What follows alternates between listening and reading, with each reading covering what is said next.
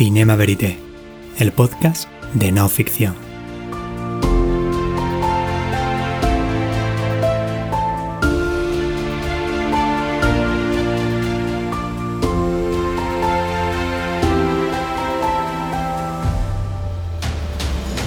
Un espacio de encuentro con los documentales que brillan, las novedades de la realidad filmada, sus creadores, sus protagonistas. Todos habitan en Cinema Verité. Bienvenidos a un nuevo episodio de Cinema Verité, el podcast de no ficción. Hoy hablamos del documental Algo Salvaje, la historia de Bambino.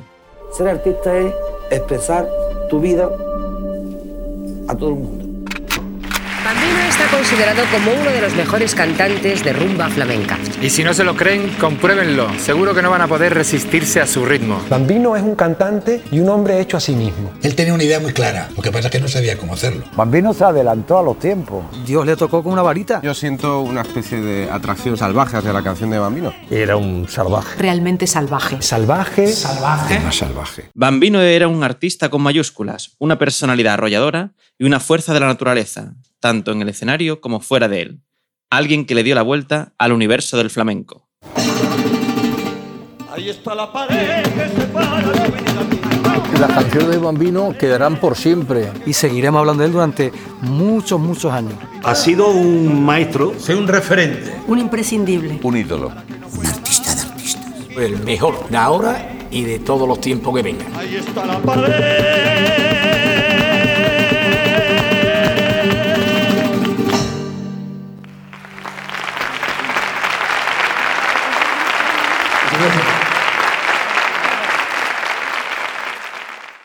Y para hablarnos del documental nos encontramos hoy con sus realizadores, con Paco Ortiz, director del mismo, y con José Carlos de Isla, el productor.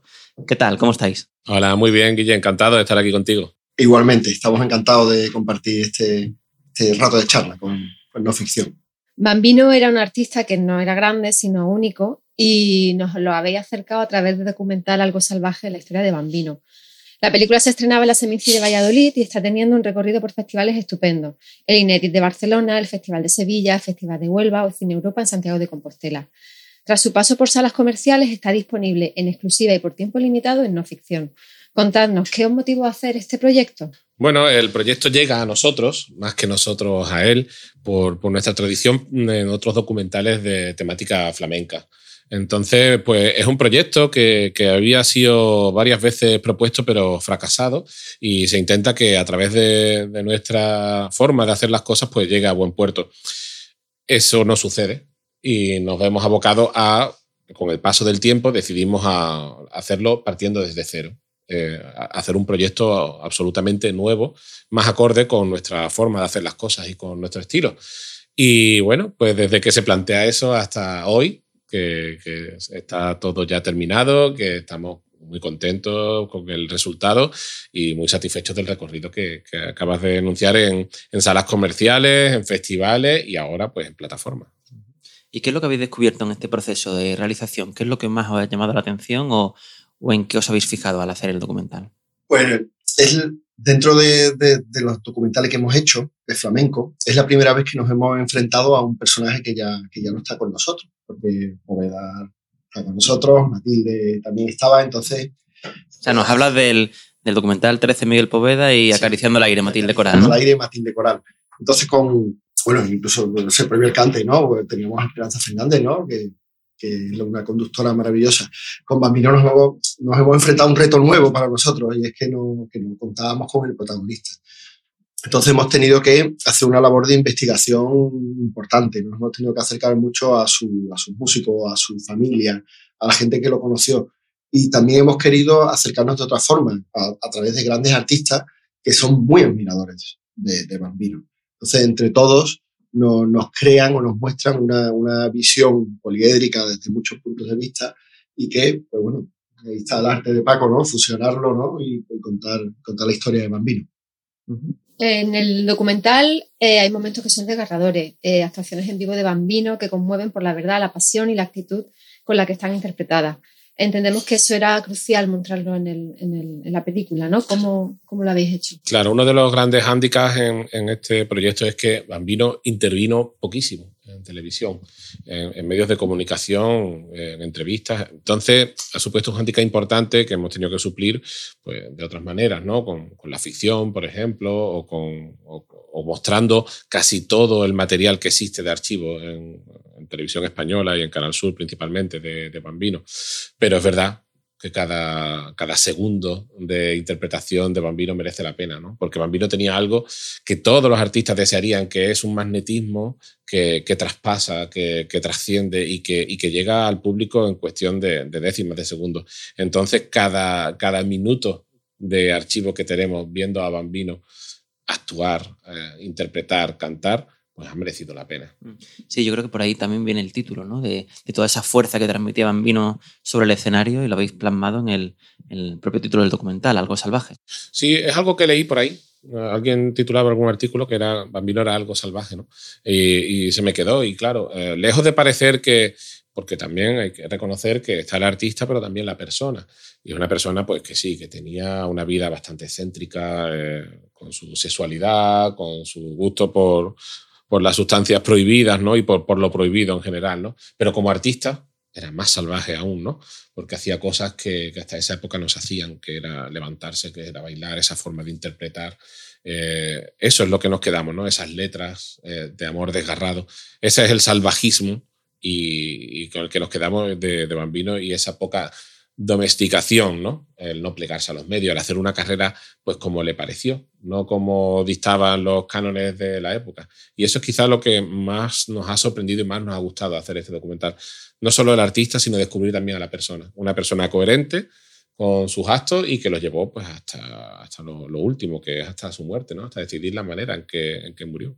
No, y precisamente creo que ese el uno de lo, de, de lo que más me ha sorprendido al ver el documental son cómo retratáis los últimos años de, de, Miguel Barca cuando vuelve a su pueblo después de, de haberse convertido en un artista que tuvo muchísimo éxito, que creció y volvió, ¿no? Y, me sorprendió mucho verlo, verlo en el pueblo con los lugareños, volviendo como una vida más tranquila, ¿no? En los últimos momentos de su vida. Es que Paco ha utilizado siempre la, metáfora de, de, Ulises volviendo a Íteca, ¿no? Y es como que Bambino sale, Miguel sale de, de Utrera para ir a Madrid y convertirse en Bambino, pero tiene esa capacidad camaleónica de volver a, a Utrera, dejar de ser bambino y volver a ser Miguel. ¿no? Y, eso, y esos son los, los últimos años de, de, su vida, que lo retratamos en el, en el, documental. Es como Ulises volviendo a Ítaca.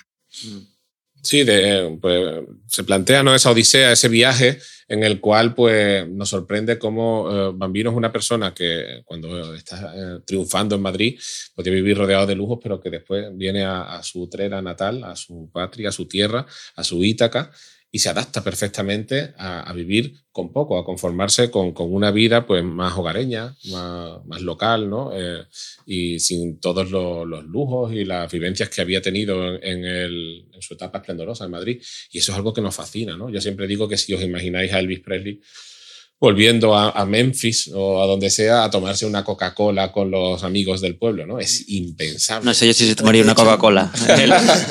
que hacen, echan unos bolos, ¿no? Claro, jugando a los bolos, ¿no? Pues Bambino vuelve a jugar aquí al, al tute o a, o a, la brisca o a lo que sea que jugase eh, mientras se toma un vinito, ¿no? Y eso me parece maravilloso. Sí, además yo creo que está reflejado de una, de una manera muy emotiva y son de los elementos, de las partes de su vida que, que más me sorprende, ¿no?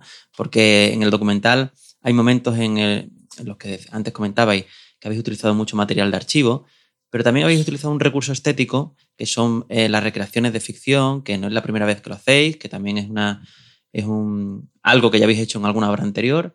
Y, ¿Y por qué os decidisteis por ella? Quizá por eso, porque no había elementos para mostrar de esa, de esa época de su vida. Principalmente por eso, sí, porque nos encontramos con ese vacío de querer mostrar a Bambino, por ejemplo, donde triunfa, que son en las salas de fiestas. Y tenemos a un Bambino en un plato de televisión, que no es su hábitat, donde la mayoría de las veces son playbacks.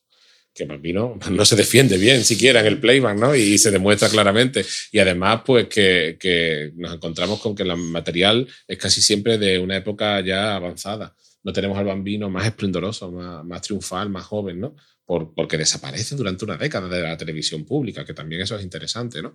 Y, y creo que también eso es, es otra cosa que, que, nos ha gustado, ¿no? El, el, descubrir, y últimamente reflexiono mucho, ¿no? Sobre eso, sobre qué es el éxito, ¿no? El éxito es, eh, si eres un futbolista, jugar en el Real Madrid o jugar en el Barcelona, ¿no? Pero oye, ¿y si tú eres de Valladolid y lo que quieres es estar toda tu vida en Valladolid y ganar, pues, oye, un sueldo bastante interesante? No tienes que ganar 12 millones de euros, pero con dos también se vive bastante bien, ¿no? Creo que eso es Bambino. Bambino podía haber intervenido mucho más en la televisión de la época. Bambino podía haber hecho giras por Sudamérica y seguramente pues, habría ganado pues, una millonada y sería un personaje mucho más conocido y trascendente. Pero no, él se conforma con, con esa vida, ¿no? Donde tiene para cubrir más que sus gastos, para invitar a todo lo que quería, que es otra cosa que también reflejamos. ¿no? Y ese ha sido el motivo y, y, y, bueno, pues nos ha deparado grandes momentos que hemos podido reflejar de, de, esa otra vida ¿no? que tenía Bambino, que está lejos de las cámaras de televisión. Sí, también queda bastante patente en el documental esa humildad y esa generosidad, ¿no? ese descubridor de, de Camarón se lo lleva a Madrid, se lo lleva de gira. Eh, una anécdota que había leído también que estuvo trabajando ¿no? en una sala de fiestas y cuando fue a cobrar tuvo que pagar de todo lo que había invitado, ¿no? Era, hay, una, hay una anécdota que corre por, por Utrera, ¿no? Es como, como algo que se cuenta allí, que durante muchísimos años, los años 60, cuando una pareja de Utrera se casaba, el viaje de novio era ir a ver a Bambino. Y en el momento en que Bambino se encontraba que había una pareja de su pueblo allí, esa pareja estaba invitada a todo lo que quisiera en esa sala de fiestas, ¿no? Entonces muestra una anécdota de las miles que nos han contado sobre la generosidad de, de Bambino, ¿no? Que, que era muy desprendido, ¿no? Que si iba por la calle y se encontraba un amigo, le llevaba un abrigo y le decían, oye, qué abrigo más chulo. Y dice, toma, ¿lo quieres? Toma. Y se lo daba, ¿no? Pues anécdotas de esas nos han contado muchísimas. Sí, claro, al final lo, lo, resumimos solo con una, ¿no? Con la, la famosa anécdota del anillo. Pero claro, es que si no sería esto una numeración de, historias que serían para, dar otro, otro formato casi, ¿no? De la generosidad de Bambino, que, no solamente económicamente, con, como estamos contando, sino incluso el ayudar a otros compañeros, ¿no? Como a José Merced, como a Camarón, ¿no? A llevarlo para que lo pongan en los tablaos, ¿no? Eso dice mucho de, de su personalidad también. De alguna manera devuelve, ¿no? Lo que él recibió cuando lo llamaron, ¿no? llamó Gitanillo de Triana, contaba Cristina Cruces esta anécdota, era una forma también de corresponder ¿no? con las nuevas generaciones. Yo creo que era una época que hay que analizar como el momento en que muchos andaluces estaban pues, digamos, exiliados en Madrid, ¿no? En la capital. Eran gente, pues, de Jerez, de, de origen de, rural. De, origen rural en la capital. Entonces, esa forma de reunirse, esa camaradería que me parece maravillosa, ¿no? Porque hemos conocido a través de estos documentales que hemos hecho muchas otras historias, ¿no? De, del Lebrijano, por ejemplo, viviendo en el mismo piso con Rocío Jurado, ¿no? De que se podían estar peleando, de, de que se hacían la comida. Matilde nos contaba anécdotas de hacerle... Sí, comida para todos. Hacer comida para Paco de Lucía, para, para, para, bueno, eh, auténtica figura. Creo que es muy bonito, ¿no? Y que se ayudaran también y se respetaran, ¿no? En la distancia de, estar en Madrid con, compañeros andaluces, pues creo que es bonito también. Eh, nos contáis, ¿no? Nos habláis de Matilde, de todos los trabajos anteriores. Habéis retratado a Miguel Poveda en, en 13, a Esperanza Fernández en Se prohíbe el cante, Matilde Coral, de la que hablábamos en eh, Acariciando el aire. Todos estos títulos están disponibles en, en no ficción. Eh, ¿Habéis pensado hacer algo sobre, sobre guitarra, sobre toque? Hubo, hubo hace sí, tiempo. Intentamos, pero no, no fuimos capaces de ponerlo en pie. Sí, nos hubiera gustado porque es verdad que tenemos a, a bueno, una de las bailadoras más importantes de, de la historia de, del flamenco, que es Matilde. Tenemos a Miguel Poveda, que es hoy por hoy quizás el, el artista más, más, importante, ¿no? De más éxito en, en el cante es verdad, nos falta la, la, guitarra. Y sí, hubo un proyecto que, que, no llegó a ver la luz, pero nos hubiera, nos hubiera gustado. Y oye, al final lo hicieron otros compañeros, que es el de Manolo Sanlúcar. ¿no? Nos parecía que era la, la, leyenda más importante viva. Porque a nosotros nos gusta hacer documentales de personas que, que están uh, en activo o que, o que están con nosotros, ¿no? Que quieren mejor para contarnos su historia, ¿no? A mí me hubiera encantado conocer a Bambino y poder contarlo, pero no, lo, lo cuento sin haber vivido ni un solo segundo a su lado, ¿no? Y creo que sí, que hay que también dar los homenajes a las personas en vida.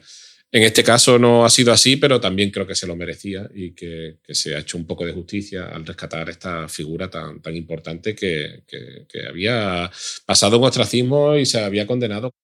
¿De cara a futuro vais a seguir esta línea, eh, digamos, tan, tan habitual en vuestra filmografía de, de, flamenco o vais a empezar otros derroteros? Lo digo porque también os gusta mucho el documental de aventura, habéis hecho ¿no? Incluso una serie documental por toda Andalucía, eh, retratando diversas historias del agua. Mm, ¿Cuál va a ser vuestro próximo trabajo? ¿En qué os vais a centrar a partir de ahora? Pues estamos trabajando en dos proyectos en paralelo. Uno que sí sigue la senda del flamenco, que sería hacer un documental sobre Antonio el Bailarín, que creemos que hay ciertos paralelismos con Bambino, ¿no? que es una figura enorme que, no ha tenido todo el reconocimiento que quizás debiera, ¿no? Y que, tuvo unos años al final de su vida un poco más, más, más oscuro, más, más apagado, ¿no? Por motivos diversos, ¿no? Y en otra línea totalmente opuesta al flamenco, estamos trabajando en un documental sobre Aníbal González, el, el arquitecto de la Plaza de España y el, el, del que es fruto de la Sevilla que conocemos actualmente, pues en gran medida es, es cosa suya. ¿Cuáles son las próximas citas que tenemos con Bambino? ¿Dónde lo vamos a poder ver o qué, qué, qué estáis planteando? Además de no ficción, por supuesto. Se lo recomendamos a todo el mundo que, que, lo disfrute, que esta plataforma también llega a los hogares, ¿no? Que es verdad que, que, que, el cine, bueno, pues al final es un tiempo muy corto el que podemos ofrecer, ¿no? Es un documental, no es una película pero la gente lo puede ver en la comodidad de sus casas, pero si deciden también animarse y verlo en pantalla grande, bueno, se está trabajando en, en distintos cines de distinta localidad. Aquí se va peleando eh, batalla a batalla. Plaza a plaza. Plaza a plaza, sí, trinchera a trinchera. Es un ¿no? documental y hay que tenerlo muy claro. Lo que sí sabemos seguro es que estaremos en Madrid eh, en el mes de diciembre, a mediados de diciembre, todavía no podemos asegurar la fecha. Y bueno, iremos avisando en nuestras redes sociales en la medida posible de, de las próximas, los próximos estrenos. Sí, pues seguro que estaremos atentos. Y os hablo ya para finalizar, no como creadores, sino como espectadores de documental. Eh, ¿Soléis ver muchas obras documentales? ¿Qué tipo de historias, digamos, os llama la atención? ¿Tenéis algún documental de referencia, de cabecera, un poco que recomendéis siempre? Contadnos un poco vuestros gustos. A mí me, encantan los documentales, por supuesto, y, creo que es casi lo que más veo. Últimamente también series documentales, ¿no? Que, están muy en boga y además pues que, tienen un hilo narrativo maravilloso. Y me parece que además aquí en España se están haciendo cosas muy buenas, ¿no? Me, ha gustado mucho lo de Palomares, ¿no? También el incidente de Palomares o, del Palmar de Troya, por ejemplo, creo que también está muy interesante. Eh, como documental de referencia, últimamente me viene mucho a la cabeza un Baraka, un documental puede tener perfectamente casi veintipico, treinta años, ¿no? Y que es poesía audiovisual, es un documental sin, sin narración, sin voz en off, sin comentarios, sin, sin personas que intervengan. Es el sueño de un director de fotografía y unido a la música de Philip Glass, pues compone un poema precioso, ¿no? Y últimamente estoy revisándolo mucho y toda esa trilogía también, Quatsi se llama, de esos directores que hicieron esas películas en ese tiempo, pues me viene mucho a la cabeza y se lo recomiendo a todo el mundo, ¿eh? ¿Y tú, José Carlos, cómo, cómo lo ves como productor? Yo de referencia sí que me haya gustado mucho, mucho, mucho, mucho. También me ha gustado mucho Baraka, pero a mí me gusta más que me cuenten una historia. y en ese aspecto creo que de las cosas que se han hecho últimamente, eh, hay uno que creo que se llama eh, Mi amigo el pulpo o algo así. Es un nombre parecido que me parece una obra maestra. Y un poco más antiguo, eh, Searching for Sugarman, que es una historia que con, no solamente la historia, sino cómo está contada, ¿no? el misterio que le van dando, ¿no? que tiene una, una, una fuerza brutal. También consumo mucho series documentales, pero quizá un poco más actuales, más factual. Pero es verdad que a José Carlos le gustan mucho los, los documentales históricos. Sí. Nosotros siempre nos estamos viendo, mandando los cosas. Los he tragado todos. Nos estamos mandando cosas de, acabo de ver esto, échale un ojo, ¿no? Así, además, ya, ya veces que ni nos respondemos, ¿no? Y, y él siempre me está mandando cosas históricas de, de Sí, como de, historias que son necesarias, ¿no? Sí. Sacar a la luz. Pueden ser desde de templarios y de, de, sí, Roma, de romanos. Siempre relacionado con Andalucía. ¿Eh? Claro. Sí, es verdad. O, historias de romanos o, o, de la guerra civil o algo así, hasta, hasta cosas de. Pero siempre relacionado con la historia es un porcentaje muy grande. Qué bien, muy interesante. Pues nada, eh, José Carlos y Paco, muchísimas gracias por acompañarnos en este episodio de No Ficción. Gracias a vosotros. Gracias a Deseamos muchos éxitos para Bambinos y y os seguiremos la pista. Pues nada, No Ficción, que es una plataforma excelente que, que está ofreciendo un contenido de, de, gran calidad y nos alegramos de que esta sea la opción en que la gente lo pueda disfrutar. Pues muchas gracias a los dos por acompañarnos y a todos los oyentes os esperamos en un próximo episodio de Cinema Verite. Chao. Y hasta aquí un nuevo episodio de Cinema Verite, el podcast de No Ficción. Os recordamos que podéis escucharnos en las páginas web de noficción.com y festivaldecinesevilla.eu y por supuesto en Spotify y iBox. Hasta pronto, amigos y amigas.